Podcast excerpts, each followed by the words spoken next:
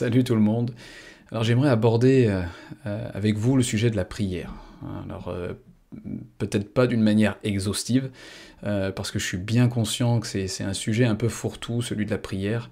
Le but, clairement, c'est pas de vous partager, je pense que vous me connaissez un peu, les, deux, trois clés de, de la vie de prière pour obtenir tout ce qu'on demande, et puis je pense que c'est pas votre but non plus.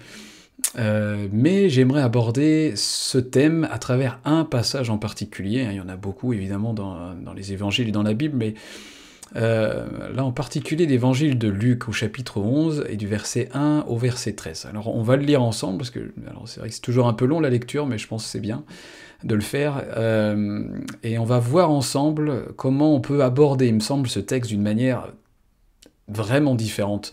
En tout cas, la manière dont moi, j'avais tendance euh, à l'approcher, à l'aborder, avec un peu une chape tout de suite qui me tombait dessus sur cette espèce de, de, de, centralité, de la persévérance, hein, de la ténacité qui en ressortait de ce texte. Euh, j'avais presque l'impression que c'était euh, l'évangile selon les tenaces, hein, c'est-à-dire que si t'es pas tenace, si t'es pas persévérant, si t'es pas têtu, à réclamer, réclamer, réclamer, bah tu verras rien, quoi. Et, euh, ben sans vouloir euh, casser les mythes, enfin s'il y en avait un, euh, ça n'a jamais été ma première vertu. Hein, peut-être, en tout cas pas dans ce domaine-là, même si j'ai essayé très fort au début de ma conversion, et puis quelques années ensuite. Euh, de prier, prier, prendre du temps pour prier, continuer, continuer, et puis prendre du temps dans la lecture des Écritures, euh, et aussi développer euh, très très fortement un esprit religieux et un esprit jugeant sur ceux qui ne faisaient pas de même d'ailleurs. mais souvent l'un va avec l'autre, même si on a beau dire l'inverse. parce que vous savez comme moi comment ça fonctionne. On le développe bien souvent juste par nos propres efforts, nos propres ressources, et on y va, on y va, et on en a sous la pédale parce que soit on est jeune, soit on n'a pas encore trop de défis, soit il n'y a pas encore trop de désillusions, soit on n'a pas encore compris grand-chose, et puis on, y va avec tout notre zèle, hein, et puis après, ben, on commence à se prendre des briques, et puis des pavés, et puis on commence à se rendre compte un peu ce qui habite vraiment notre cœur et ce qui motive vraiment notre cœur, d'avoir de, cette approche, hein, de cette, cette, approche de la persévérance, hein, d'y aller avec nos ressources, et puis, euh, allez, c'est de l'évangile selon l'effort, l'évangile selon les tenaces, je lâche rien, ta ta ta ta. Et, euh, et pour certains, le pire, j'allais dire, c'est qu'on peut voir du résultat, et donc ça viendrait euh, prouver ou justifier cette, cette espèce de dynamique, ou cette approche dans notre relation avec Christ. Et je trouve ça triste, triste parce que il me semble que c'est très clair que Jésus venait euh, pour les pauvres, pour les pauvres d'esprit, et il nous encourageait, heureux ceux qui sont pauvres d'esprit ou humbles en esprit, euh, car le royaume des cieux est à eux. Et les pauvres en esprit, vraiment, il s'agit d'une expression en grec qui, qui, signifie toute une dépendance complète à l'autre. Euh, c'est l'un des mots les plus forts vraiment en grec pour signifier cette, cette complète dépendance euh, à l'aide, euh, que ce soit financière, que ce soit, imaginons, sociale, matérielle, morale, à un autre. Euh, c'est vraiment un esprit comme démuni et dépouillé de toute confiance en ses propres ressources, de même toute conscience de ses propres ressources, de ses propres capacités. Donc Jésus s'aborde, enfin, pardon, euh, parle ou en tout cas nous encourage à développer ce type d'esprit, à développer ce moteur chez nous. Hein. Pas le moteur de j'ai des grosses capacités je vais y aller, je vais voir ce que je peux faire, je vais mettre tout mon mérite, tout mon zèle parce que j'aime Jésus et je vais continuer, je vais continuer, je vais continuer jusqu'à ce que. Mais plutôt Jésus vient, euh, vient vers nous et nous dit Heureux les pauvres en esprit, car le royaume des cieux est à eux parce que Jésus savait que pour nous, il était impossible d'hériter le salut. Mais pour Dieu, tout est possible. C'est la révélation de l'Évangile et, comment aborder ce texte de Luc 11. Euh, en tout cas, il me semble très fortement pour moi. Euh, et bon, je me stoppe là et on va lire le texte ensemble. Et on va voir des, euh, une des petites paraboles qu'il donne juste avant la, prière de Notre Père, et puis, euh, les versets bien connus, hein, si vous, Père méchant, vous donnez à vos enfants ce qu'ils vous demandent, tatata, à combien plus forte raison. Il y a une petite parabole là au milieu qui, en dit énormément sur une approche et c'est peut-être la dernière petite parenthèse avant de lire le texte, c'est combien les paraboles que Jésus nous offre sont le vecteur, vraiment le moyen plutôt, j'allais dire, de, euh, d'approfondir les textes et de pas, surtout pas s'arrêter à l'aspect littéral des textes. Hein. C'est une manière justement d'attirer euh, le lecteur ou celui qui écoute, en tout cas à l'époque où il donnait ses paroles, euh, d'attirer celui qui écoute dans une réflexion, presque j'allais dire même dans une méditation. Hein. les gens étaient suspendus au mot de Jésus parce que Jésus savait très bien qu'à travers l'art des paraboles, comme d'autres arts d'écriture ou d'autres arts de langage, on exprime une idée qui ne peut pas s'exprimer complètement et parfaitement à travers une explication littérale, mais à travers une explication symbolique, parabolique, euh, poétique, euh, métaphorique, parce que c'est des manières de parler où nous sommes attirés à, venir boire en profondeur, à venir chercher plus en profondeur et à toucher l'esprit de ce que la parabole nous donne. Euh, donc c'est toujours presque même assez ironique et assez drôle parce que la, profondeur de la parabole, la profondeur de ce qu'on y touche, quand on commence à toucher l'esprit de la parabole, euh, elle a presque parfois un sens même opposé à la lecture littérale. Et il ne s'agit pas du tout d'une complexité intellectuelle qui viendrait euh, gâcher le texte, mais au contraire, lorsque dans un état méditatif de réflexion, en tout cas plus d'écoute, hein, d'écoute intérieure, eh ben la, parabole donne son relief spontanément. On sait d'où ça surgit, on sait que ça vient pas d'une étude ou d'une approche intellectuelle, mais on sait que, que, la présence même de Dieu, son d'esprit, ben, ben nous, nous enseigne directement, vient nous interpréter directement euh, ce que lui a inspiré. Euh, donc on va lire ce texte. donc Luc, l'évangile de Luc au chapitre 11 du verset 1 au verset 13.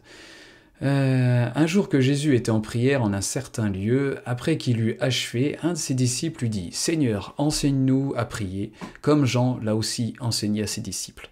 Alors, je voudrais faire. Euh, on va continuer à lire, mais je voudrais faire une petite parenthèse.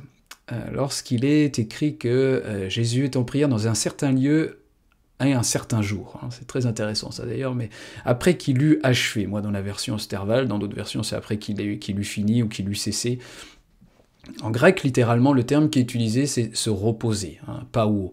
Pao, c'est le même terme qui compose le, terme agapé. Hein. J'ai déjà fait, je crois, une petite vidéo là-dessus. Agapao, c'est l'amour, hein, agapé, l'amour de Dieu. Et agapao, c'est euh, constitué d'ago, hein, qui, est un, terme qui veut dire, qui signifie le berger qui conduit son troupeau et puis pao, qui veut dire euh, se reposer, littéralement les, brebis qui, qui, qui, qui s'allongeaient, euh, qui s'abaissaient, qui, qui, se reposaient sur, dans, les, dans les verts pâturages, dans les prairies. Donc, lorsque, pour revenir à notre texte, un jour que Jésus était en prière en un certain lieu après qu'il eut achevé, ça donne presque une impression que Jésus a prié, il a pris du temps à essayer, il a enfin arrêté, ou, alors on pourrait penser, il, il, a prié, et puis après il s'est reposé.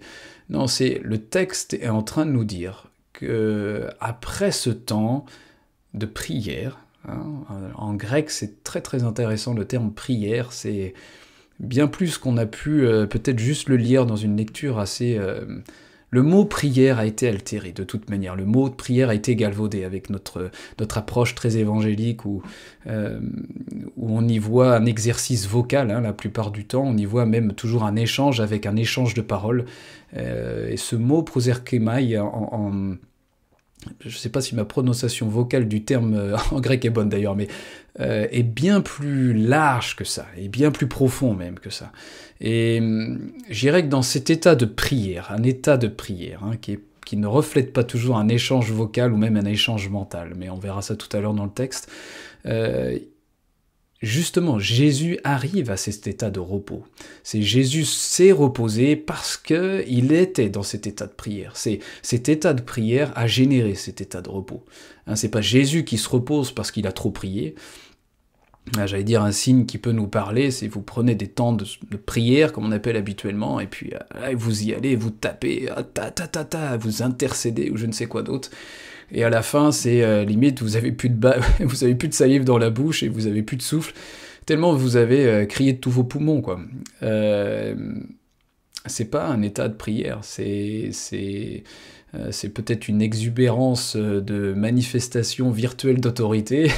comme je l'ai fait à une certaine époque.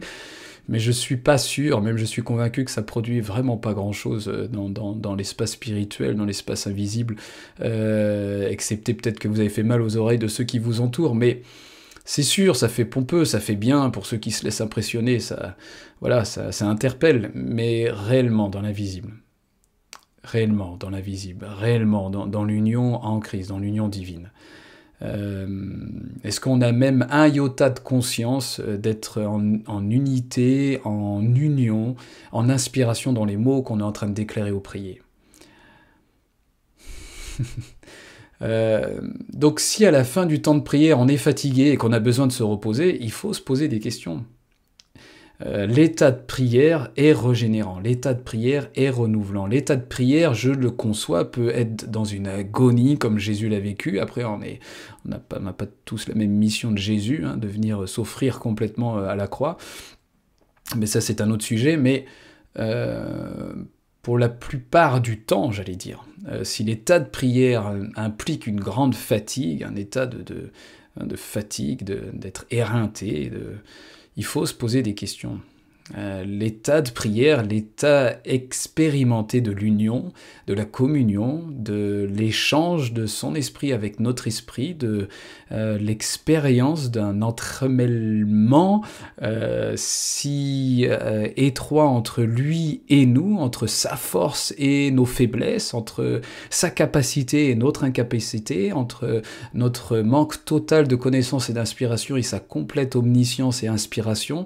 Vous l'aurez compris, génère le renouvellement et le rafraîchissement. Génère, euh, on va en parler après, une conscience nouvelle.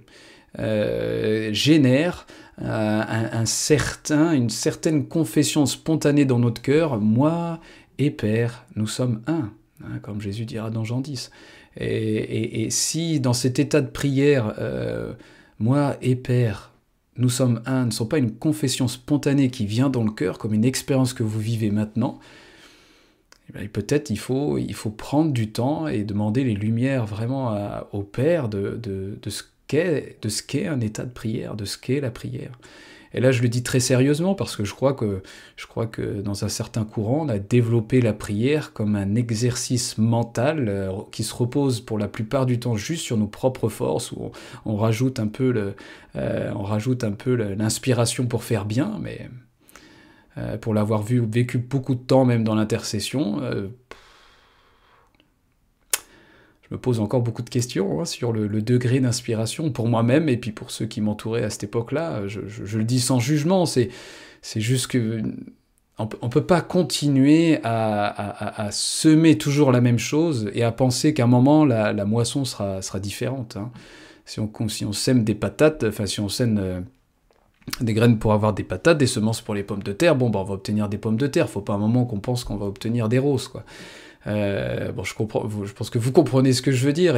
Et, concernant la prière, on, a besoin, je pense, on a besoin de se poser des vraies questions sur qu'est-ce que vraiment la prière, comment voir maintenant la prière dans une vraie compréhension et surtout une vraie expérience de l'union divine, de la conscience du Christ qui vit en nous, de, pouvoir, euh, pas le confesser devant les autres, c'est pas utile, mais de pouvoir avoir une, un témoignage intérieur où on sait qu'on sait que moi et Père, nous sommes un. C'est essentiel. C'est essentiel. Bon, je continue la, lecture. Au verset 2. Et il leur dit, quand vous priez, dites, donc là c'est Jésus hein, qui parle, Notre Père qui es aux cieux, ton nom soit sanctifié, ton règne vienne, ta volonté soit faite sur la terre comme au ciel. Donne-nous chaque jour notre pain quotidien. Pardonne-nous nos péchés, car nous pardonnons aussi à tous ceux qui nous ont enfoncés, et ne nous induis point en tentation. Mais délivre-nous du malin. Bon, alors c'est la version Osterwald. Je concède qu'elle est vraiment pas bonne sur la prière de notre Père, mais je voulais pas m'arrêter sur la prière de notre Père, ça pourrait être le sujet d'une autre vidéo, mais je continue, hein, mais qu'on s'attarde pas là sur cette version-là. Puis il leur dit, donc là c'est cette parabole que j'aimerais euh, voir ensemble. Puis il leur dit, Si l'un de vous avait un ami qui vint le trouver à minuit et qui lui dit, Mon ami, prête-moi trois pains, car un de mes amis qui est en voyage est survenu chez moi, et je n'ai rien à lui présenter. Et que cet homme ou que ce dernier qui est dans sa maison lui répondit Ne t'importune pas, ma porte est fermée, ne m'importune pas, pardon, ma porte est fermée et mes enfants sont avec moi au lit, je ne saurais me lever pour t'en donner. Je vous dis que quand même il ne se leverait pas pour lui en donner parce qu'il est son ami, il se lèverait à cause de son importunité et lui en donnerait autant qu'il en aurait besoin. Moi aussi je vous dis, demandez et on vous donnera, cherchez et vous trouverez, heurtez ou frappez et on vous ouvrira. Car quiconque demande reçoit et qui cherche trouve et, on ouvrira à celui qui frappe ou à celui qui heurte. Qui est le père d'entre vous qui donne à son fils une pierre lorsqu'il demande du pain? Ou s'il lui demande un poisson, lui donnera-t-il un serpent au lieu du poisson? Ou encore, s'il lui demande un œuf, lui donnera-t-il pas un scorpion? Si donc vous, qui êtes mauvais, sachez donner de bonnes choses à vos enfants, combien plus votre Père céleste donnera-t-il le Saint-Esprit à ceux qui le lui demandent? Alors, comme je le redis, je conçois et je concède que cette version Sterval n'est pas du tout ce qu'on peut faire de mieux là dans ce passage-là. Mais c'est pas grave, euh, parce que c'est pas trop le but de cette lecture. Mais euh, je voudrais revenir au verset. Euh, au verset à partir du verset 5, hein, cette fameuse parabole d'un ami qui vient voir un autre ami, euh, c'est une parabole d'amis en fait, hein. un ami qui vient voir un autre ami parce qu'un ami est venu chez lui et à l'improvise dans la nuit et que cet ami n'a rien à lui proposer, n'a rien à lui présenter. Euh, et que cet homme hein, donc qui, euh, qui a été quémandé, qui on lui a demandé un service de lui fournir des pains, va voir son ami pour demander du pain. Je sais pas si elle était très claire, mon résumé. Bon, je pense que vous avez compris la parabole. Là où je voudrais m'attarder, c'est à partir du verset 7. Euh, Parce que là, c'est un détail qui m'a tout de suite, tout de suite, euh, qui est monté euh, très fortement. et que cet homme, hein, ou c'est que ce dernier, ou que, que celui-ci, littéralement, que celui-ci qui est dans sa maison, c'est pas qui est dans sa maison. Hein. Euh, et, j'ai eu bien fait de chercher parce que tout de suite j'ai eu un tilt dans mon esprit en disant je veux être sûr que ce soit bien qui est dans sa maison. Et en effet en grec ce n'est pas qui est dans sa maison, c'est qui est depuis l'intérieur. Qui est depuis l'intérieur. Et, ce, et celui-ci qui est depuis l'intérieur lui répondit ne m'importune pas. littéralement en grec, c'est ne, me présente pas tes difficultés. Ne viens pas me présenter des difficultés. Euh, ma porte est fermée ma porte est fermée. Et mes enfants sont avec moi au lit.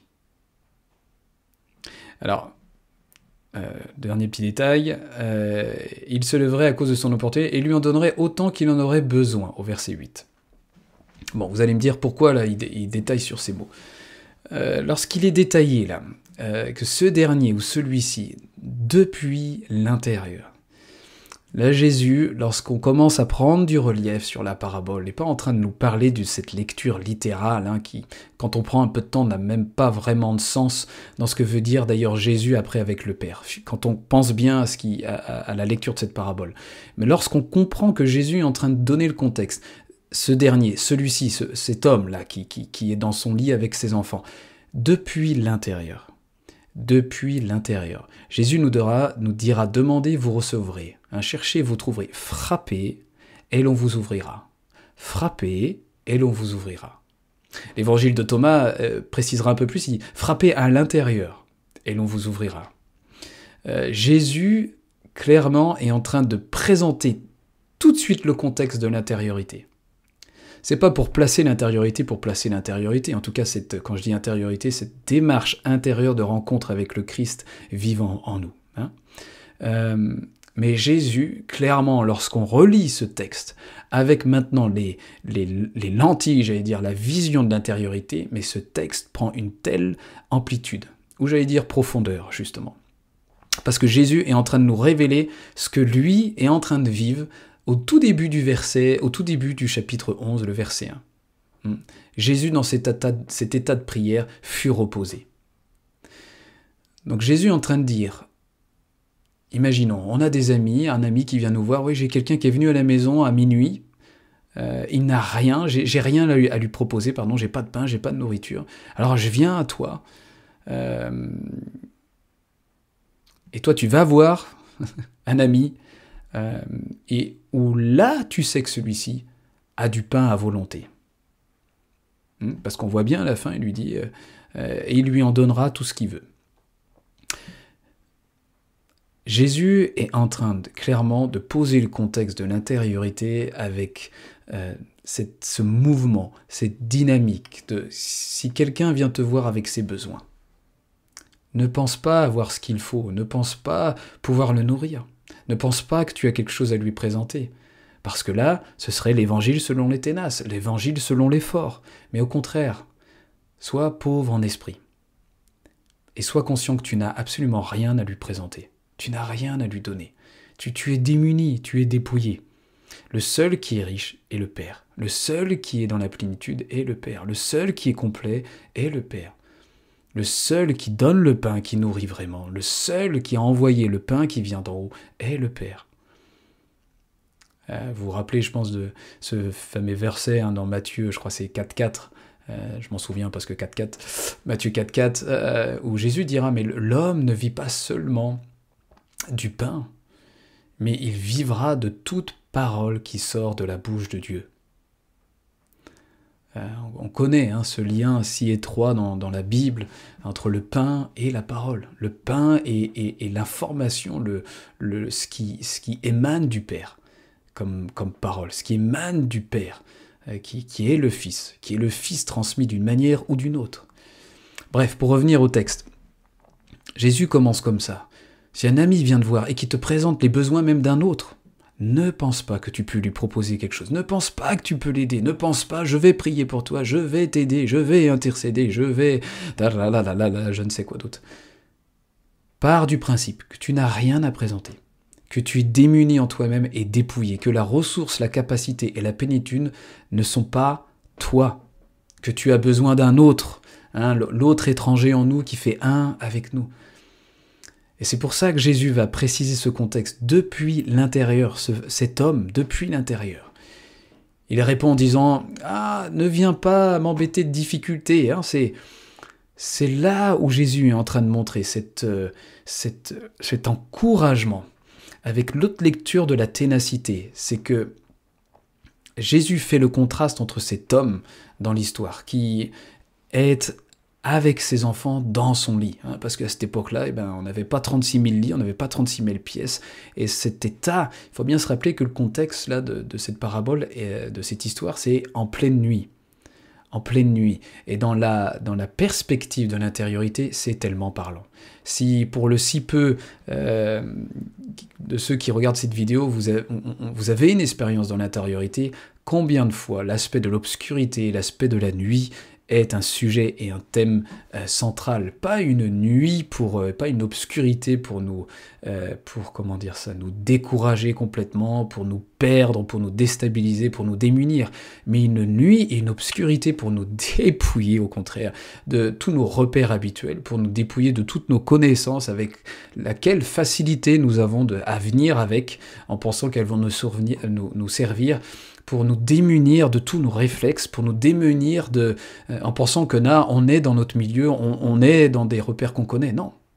Non, dans, dans cet espace intérieur avec le Père, dans ce lieu secret où seul le Père voit, il n'y a que lui et notre cœur qui savent comment, comment vivre cette, cette union, vivre cette, cette conscience de la présence du Père, de la, présence de, du Fils qui, qui fixe euh, qui fixe son regard vers le Père. Et tout ça, je me rends compte que ça peut être un langage et des mots même qui peut, qui peut, qui peut projeter des images à ceux et celles là qui écoutent, par exemple. Mais lorsqu'on parle de l'intériorité, toute image, toute projection qu'on a de ça est vraiment à bannir, parce que ce sont presque les premières raisons et les premières causes qui nous empêchent juste de vivre la conscience, la communion du Père et du Fils en nous. Euh, cette communion et cette conscience est juste indescriptible. Elle est en même temps beaucoup plus simple qu'on peut l'imaginer, qui est complètement à, l'opposé de toutes les projections qu'on pourrait se faire, de tout ce qu'on pourrait imaginer comme fantasme un peu évangélique, et en même temps tellement réel, tellement profond, euh, tellement constant. Sans, le besoin de notre aide, sans le besoin de, euh, de pomper la machine, elle est là, elle est là, et, le si peu qu'on peut dire, c'est qu'elle est indescriptible, et tant mieux. Donc, on est dans ce contexte de cette nuit. Hein, cet ami vient dans la nuit. C'est tellement parlant dans le sujet de l'intériorité. Donc on, vient frapper à la porte de cet ami. Hmm. On vient frapper à la porte de cet ami. Et il ne veut pas ouvrir, Jésus dit dans cette parabole qu'il ne veut pas ouvrir. Euh, parce que le père, là, dans cette parabole, on sait que c'est un père déjà. C'est un père, et avec ses enfants, il est dans leur lit, euh, lieu, entre parenthèses, de sécurité, hein, d'intimité dans, le sens, euh, dans le sens noble du, terme, évidemment, hein, intimité dans le sens de, confiance, de sécurité, euh, une, proximité qu'on voit entre les enfants et le Père, un lieu où dans la nuit, eh ben, ils se sentent en sécurité avec lui qui est là. Et, et, et, nous venons frapper à la porte de cet ami. Nous venons frapper à la porte. Jésus constamment, euh, enfin constamment, nous encourage à frapper afin qu'on nous ouvre. Et lorsque Jésus enfin donne un peu la clé de cette parabole, il euh, faudrait que je regarde un peu mes notes parce que j'ai conscience que là, je pourrais un peu radoter. Euh, lorsque Jésus est en train de nous dire que je vous le dis, ce n'est pas parce que c'est son ami qui va lui ouvrir, mais à cause de son importunité. Euh, et pourtant Jésus continue, hein, continue la suite en disant mais si vous père méchant vous donnez à vos enfants tatatin combien plus forte raison le Père qui est dans les cieux vous donnera ce que vous lui demandez, vous donnera l'Esprit Saint. Là, ce sera encore une, un, autre, un autre thème, et il vous donnera l'Esprit Saint. Qu'est-ce qu'il voulait dire par là? Il vous donnera l'Esprit Saint. Euh, si on prend un peu du recul aussi sur cette tradition très évangélique, et il vous donnera l'Esprit Saint. Et il vous donnera l'esprit qui est capable de voir, il vous donnera l'esprit qui est capable d'avoir conscience de lui toujours. Il vous donnera l'esprit, la nature spirituelle en vous qui est capable d'entrer et de voir dans le royaume, qui est capable de jouir du royaume qui est au-dedans de vous. Il vous donnera cet esprit, cette nature spirituelle qui est vivante, qui est vivifiante, qui est la, présence même du Fils en nous, du Christ vivant en nous, la présence du Père et du Fils qui viennent souper en nous. Bon, je reviens à mon texte. Euh, Jésus est, en train de mettre en relief à cause de son importunité. À cause de son importunité, en grec, c'est le, ça exprime parce que sans honte. Hein. Donc ça veut dire littéralement avec assurance. Euh, on frappe à la porte à l'intérieur de nous. Euh, pas parce que nous sommes tenaces, dans le sens, comme je vous le disais, on, on a tellement de capacité, on a tellement de force qu'on est capable de taper, taper, taper jusqu'à la sueur du fond, jusqu'à même que des gouttes de sang coulent, tellement on est des, on est des Rambo. Non, nous sommes dans cette opportunité sans honte ou dans l'assurance parce qu'on sait qu'en nous, le Père d'intimité, le Père céleste, le Père dans son amour inconditionnel, dans son approbation, dans euh, ses bras ouverts, dans celui qui vient courir et attendre le Fils prodigue, dans, euh, dans toute sa tendresse, dans toute sa recherche, dans toute sa, sa pourchasse, j'allais dire, de, notre présence. Lui nous y attend. Et ça me rappelle le texte dans, dans, euh, Jacques, il me semble que c'est Jacques, hein, approchez-vous de Dieu et lui s'approchera de vous. C'est pas que, le, que, que, que, Dieu est comme un horrible personnage qui hein, bah, fait le premier pas et je ferai le premier pas. Ça n'a rien à voir. C'est le Père, là où il est déjà dans une proximité encore plus euh, proche que notre propre respiration, hein, euh, est là afin que nous l'y rejoignions, afin de vivre dans cette conscience afin de vivre dans cette profondeur où il est en nous, afin de vivre dans cette connaissance de soi-même où il est, afin de vivre sa connaissance à lui. Si on ne le rejoint pas à cet endroit-là, on ne le rejoint pas dans notre propre connaissance. Et donc si on ne le rejoint pas dans notre propre connaissance, on pense encore qu'on est capable, on pense encore qu'on a des ressources, on pense encore qu'on a de telles et belles capacités de dons magnifiques, et même si on dit c'est des dons par le Saint-Esprit, mais on est tellement fiers de ces dons forcément, je fais un peu d'ironie, mais vous comprenez, le Père nous y attend à cet endroit-là. Pas qu'il est jamais venu en nous, il est déjà là.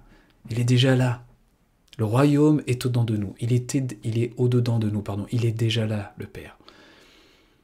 Et il attend qu'une chose, c'est euh, si vous vous approchez de lui, si vous frappez, si vous frappez dans cette obscurité, si vous frappez dans la nuit, si vous frappez à la porte, c'est pas que euh, vous êtes des, grands tenaces, c'est parce que vous savez que je suis là, parce que vous savez que je suis un père aimant, un père tendre, et que là où je vous attends, c'est l'endroit le plus magnifique, le plus merveilleux, le plus parfait, afin de vivre cette communion constante avec moi.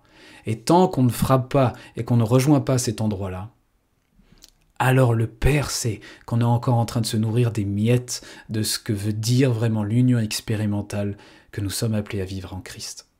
C'est pour ça que le Père nous attend dans ce lit avec les enfants, avec ses enfants, dans ce lit d'intimité, ce lit de sécurité, ce lit d'assurance, ce lit qui exprime une telle relation de proximité. Hein, le lit est un tel thème dans, dans, dans le Cantique des Cantiques.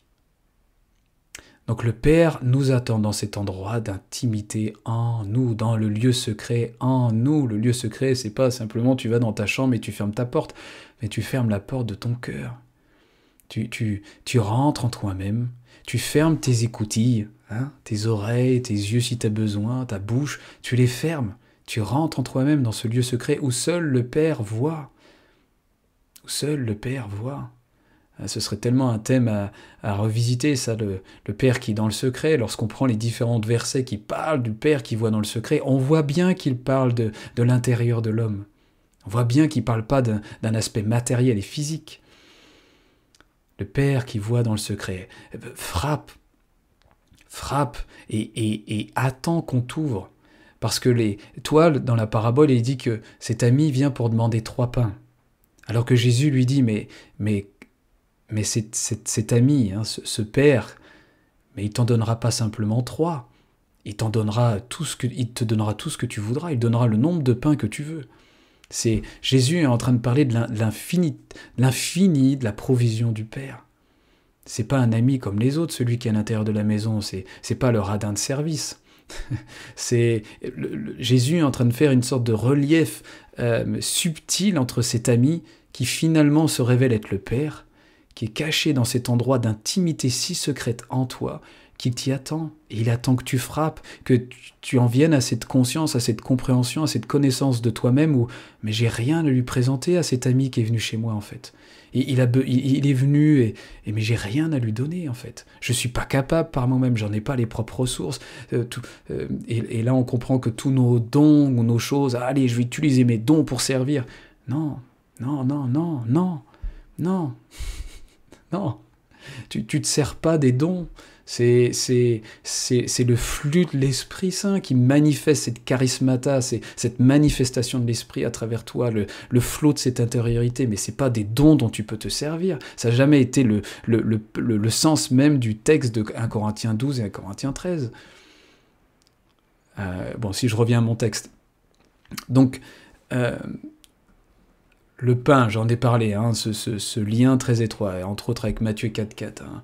L'homme ne vivra pas de pain seulement, mais de toute parole qui sort de la bouche de Dieu. Jésus est clairement en train de dire, mais de toute manière, que ce soit pour toi-même, et en premier pour toi-même, et pour ceux qui t'entourent, tu as besoin, tu as besoin de vivre de toute parole qui sort de la bouche de Dieu.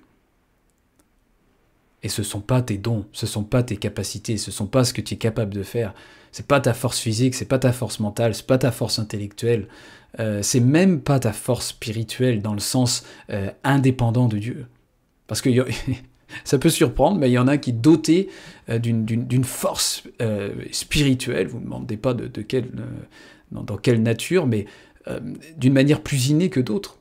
Et pourtant, cette force, cette espèce d'élan spirituel, cette espèce de sensibilité spirituelle est aussi à remettre, si on doit utiliser ces vieux mots-là, à la croix avec Christ, dans le sens, et aussi à remettre de côté en disant, je choisis d'être heureux en esprit, heureux les pauvres en esprit, car le royaume des cieux est à eux. Je me sens heureux et dans la béatitude de me sentir, de, me sentir, c'est pas de me sentir, c'est de me baser, de me positionner, d'avoir une, de même développer une conscience instinctive, intuitive que je suis pauvre en esprit. J'ai rien à présenter, j'ai rien à donner par moi-même. J'ai rien. Alors si je creuse dans ma tête et dans mes exercices intellectuels, dans, ce que j'ai mis de côté sous le coude, oui j'aurai des choses, mais je décide. Je décide d'embrasser cette connaissance de plus en plus intuitive qu'en fait j'ai rien dans moi-même, je ne suis pas capable par moi-même, je suis démuni, mes motivations peuvent être tellement vite euh, écartelées, peuvent tellement vite être, euh, être, être, être polluées, être influencées par tellement de choses que je décide de réaliser au fur et à mesure, en même temps que je frappe dans, à l'intérieur de moi-même où le Père se trouve, je, je, comprends et je réalise de plus en plus que dans cette obscurité, tous mes repères habituels et ce qui composait mes fameuses compétences et connaissances sont inutiles. Elles ne sont d'aucune valeur. D'aucune valeur. Hein. On repense au passage, il me vient en tête, vous savez. Euh, euh, mais Seigneur, Seigneur, on a, on a ressuscité les morts en ton nom, on a guéri les malades en ton nom. Euh, et Jésus dit, mais je ne vous connais pas, ne faites pas la volonté de mon Père. Et il y a tellement, tellement, tellement de choses qu'on produit aujourd'hui dans le christianisme. Et on pense faire la volonté du Père alors que l'expérience même de l'union secrète en Christ n'est pas vécue. Mais on fait semblant, parce qu'il faut continuer.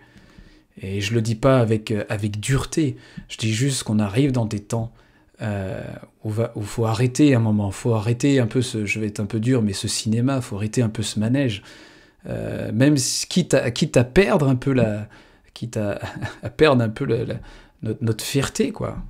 Euh,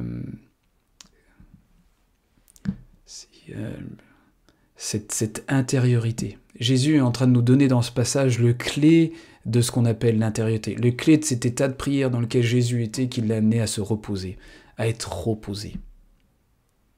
Euh, cet état de prière dans lequel Jésus constamment revenait à chaque fois développer sa conscience du Père. Ce n'est pas le Père qui fait ses œuvres, c'est pas moi qui fais ses œuvres, pardon, c'est le Père qui est en moi. C'est pas moi qui juge, c'est le Père qui me donne ses jugements.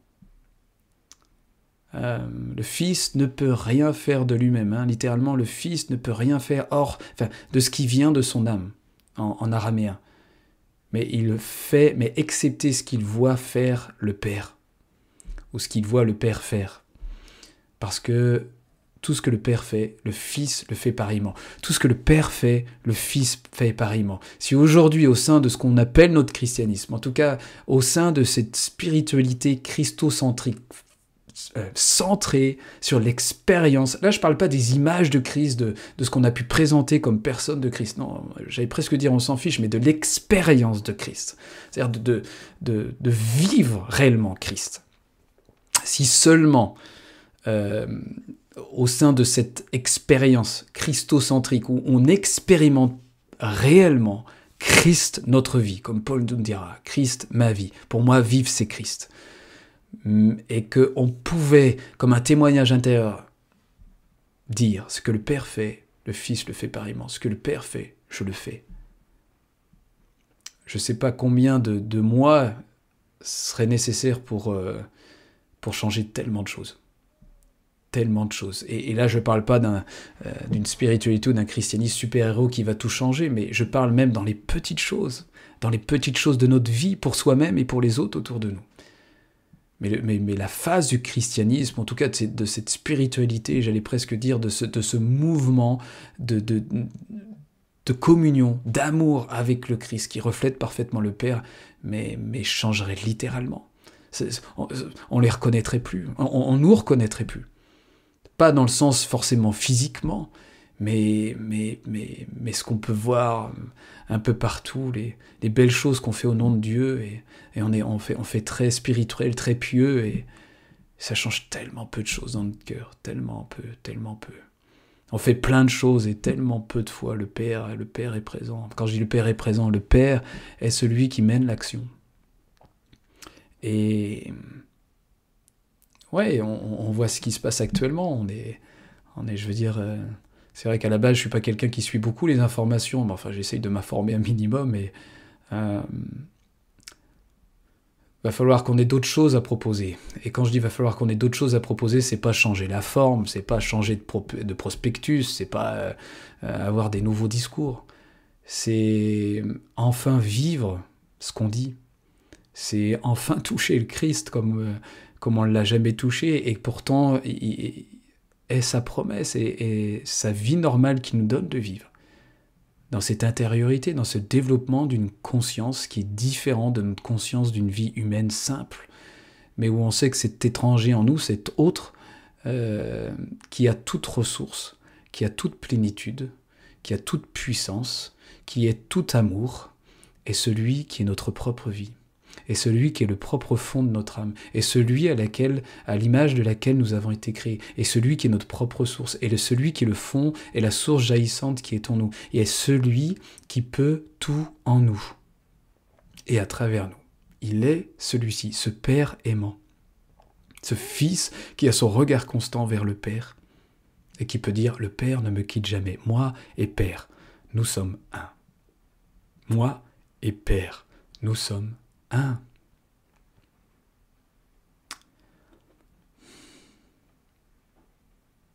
Ce lieu du Père, euh, je lisais dans mes notes, ce lieu du Père hein, qui est décrit, qui est dans le lit avec ses enfants, c'est ce lieu de tranquillité, ce lieu de repos aussi. Je n'ai pas pensé le dire, mais ce lieu de repos, ce lieu de tranquillité. C'est là où le Père nous attend. Si s'il nous encourage à frapper à l'intérieur de nous, c'est-à-dire à fermer les yeux, hein, parce que quand je dis frapper, euh, là aussi on pourrait se projeter avec des images fausses. C'est frapper, c'est pas être euh, un entêté de de la méditation. Hein. Euh, frapper, c'est pouvoir fermer les yeux, tourner son attention en soi-même, tourner son attention vers son cœur, et accepter que dans cette obscurité hein, de, nos sens, de notre ouïe, notre vue, notre odorat, de nos cinq sens, dans cette obscurité, ben là on est obligé de tisser notre relation avec le Dieu qui est esprit en esprit. On peut pas le faire avec nos sens, on peut pas le faire avec les petits frissons qu'on a, on peut pas le faire avec euh, j'ai cru entendre quelque chose, j'ai cru voir des petites lumières, ou j'ai cru ressentir des petits frissons. C'est pas ce qui entame euh, cette, cette, cette expérience de l'union de Dieu qui est esprit. On l'approche en esprit, celui qui est esprit. Et à cet endroit-là, on est démuni de nos sens, on est dépouillé de nos sens. Il s'agit de cette obscurité-là. Et donc frapper, c'est fermer les yeux, et pendant un temps, selon nos, j'allais dire, selon nos capacités, où on est dans le repos, on n'est on, on, pas dans une, dans une attitude de forcing, ben on ferme les yeux, on pose notre attention vers lui. Et puis on reste là. Et puis à un moment, sans le réaliser, eh ben, il y, a, quelque chose qui va s'ouvrir. Y a, y a, le Père nous ouvre.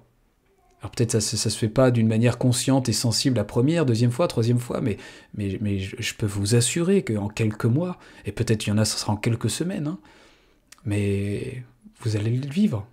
Et puis, et puis peut-être qu'à un moment, ça sera même tellement opaque et, oups, subtilement, la seconde d'après, vous êtes dans un endroit en vous-même où vous savez que vous savez que vous êtes avec le Père, et que vous comprenez que toutes les images que vous êtes faites de la communion sont littéralement fausses de la communion avec lui, parce que ce qui est en esprit, de le vivre dans notre esprit, c'est indescriptible. Indescriptible. Mais quand ça se présente, quand ça se manifeste et que ça devient de plus en plus conscient, c'est-à-dire que notre conscience devient de plus en plus habitée de cette expérience-là, de, de cette, euh, cette connaissance intuitive et spontanée du Père et du Fils, mais c'est là, ça, ne nous quitte plus, et puis on grandit en ça. Euh, donc je regarde s'il y avait d'autres choses que je voulais mettre. Non, c'était à peu près tout. Hein. Euh, j'espère que j'ai pas été. Elle est vraiment longue cette vidéo. Je sais pas si je vais la poster quand même. Euh, donc cette approche hein, de la persévérance, pas la, pas la ténacité, la persévérance. Hein. Je disais l'évangile selon les tenaces. Plus t'es têtu, plus t'as de force en toi-même, tu vas y arriver. Non, c'est tu deviens de plus en plus conscient dans cette connaissance de toi-même, dans cette obscurité où tu fermes les yeux et tu te tournes vers ton cœur. Et tu, et tu attends avec un regard amoureux. Même si ton désir ressemble juste à une, à une légère petite flamme, petite étincelle même, c'est pas grave. C'est juste cette attention, quel que soit le degré de l'amour, du désir, quel que soit. Mais le Père va t'ouvrir parce que tu parce t'en rends pas compte, mais tu es en train de frapper à la porte. Quand tu fermes les yeux et que tu poses ton attention doucement vers lui avec l'amour, le si peu qu'il soit, avec cette attente, le, si peu qu'elle soit, tu frappes à la porte. Et puis il va t'ouvrir, et puis toi tu viens avec, tu demandes peut-être même pas trois pains, tu demandes peut-être la moitié d'une tranche de pain, mais et puis bah tu vas commencer à vivre ton expérience où il va te donner beaucoup plus que ce que tu imaginais. Et c'est toute la richesse de l'état de prière que Jésus est en train de nous décrire c'est la facette, l'expérience mystique, hein, l'expérience du mystère de Christ en nous, euh, l'expérience mystique secrète qui n'a pas de nom. Et dès qu'on essaye de donner des noms, et on essaye, et j'essaye malheureusement peut-être, ça, vient presque tout gâcher parce que ça, ça, ça vient alimenter des images qui nous faussent la route bien souvent. Mais cette pratique mystique, cet engagement mystique secret de notre cœur, là où le Père est, où le Fils est, dans, la présence de ce qui est esprit, la nature spirituelle de notre vie, ce qui est la complétude de l'homme, ce qui lui permet d'être l'homme véritable, la, vraie humanité, le nouvel homme, est bien réel. Et, Jésus nous invite, nous invite dans cette, euh, même pas proximité, dans cette intimité d'union, d'entrelacement si étroit avec le Père. On ne sait pas euh, qui est qui. Hein. Nous sommes un bien que deux. Euh, et donc c'est juste une proposition pour vous de, relire même la prière de notre Père, hein, celle que Jésus enseigne à ses disciples, pas comme une prière à réciter, ça n'a rien à voir, mais, mais de lire à travers les lignes là aussi, et de voir ce que Jésus est en train de nous dire dans cette, dans cette compréhension peut-être nouvelle. Voilà, je vous dis à bientôt. C'est clairement la plus longue des vidéos que j'ai faites. J'espère que vous aurez tenu jusqu'au bout. Et bah, qu'on puisse euh, se donner rendez-vous dans, dans cette pièce où le, Père est, et, où il est disponible pour donner son pain, pour donner sa parole, pour donner son, euh, son information, son euh, quelque chose qui vient et qui jaillit, qui survient spontanément en vous, et vous savez que vous savez que vous êtes avec lui et qu'il vous a nourri. Allez, soyez bénis. Euh, et quand je dis ça, euh, soyez bénis, vraiment. Soyez dans la, dans la parole bonne, hein, bénédiction, la parole bonne du Père, dans vos vies et puis dans nos vies. A plus, à la prochaine.